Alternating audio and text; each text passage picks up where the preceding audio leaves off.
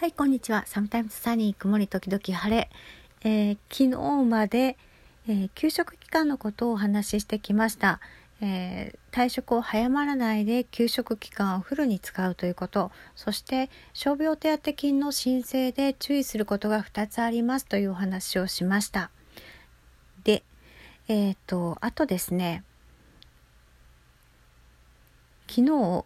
ちらっとお話ししたんですけど、もちろんその給食の時の診断書も出るでしょうしあとは傷病手当金の申請書というのも、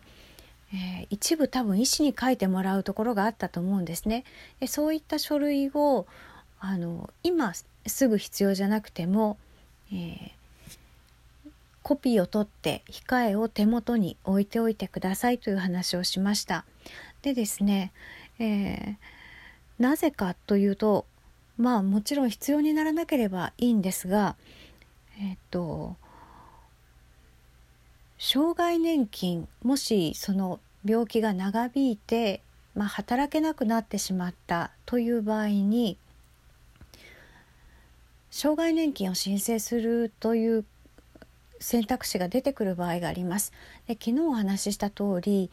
まあ、障害年金っていうのは症状固定したもうあまり改善の見込みがないですこれ以上働ける状態ではないですっていうふうになった時に申請するものなので、えー、今すぐどうこうということではないと思うんですね。でただあの症状固定するまでって、まあ、病気によりますけれども思った以上の年数が経つことがあります。でも病院やまあ医療機関でカルテ診療記録を保存しておく法定期間って5年なんですね今のところ。で通常は5年以上経ってもカルテを持っていることが多いです病院は。ただあの保管がものすごく大変なので、えー、まあ、今電子カルテになっているのでそれほどでもないんですけど紙カルテとかだとあの廃棄はしてないけれども探し出せないっていうことがあるんですね管理上の問題で。で5年経ったら廃棄していいという決まりになっているのでもううちには診療記録ないですっていう返答しか返ってこないってことが往々にしてあります。でその場合にですねあの医療機関に何らかかかった記録があるとすごく話が変わってくるんですね。話が変わってくるっていうのは可能性が高くなってくる。つまりあのいついつの時点でこういう状態であったと医師が認めたっていう、えー、記録があるかないかであの厚生年金の受給ができるかどうかとかっていうことが変わってくるんですね。まあ、詳しくは社会保険労務士さんにご相談されるとよくわかると思うんですけれども。でその証明がないと国民年金しかあの申請できないっていうふうになるとかなりこう金額が少なくなるんですね。で私なんかもう診療録がなくてで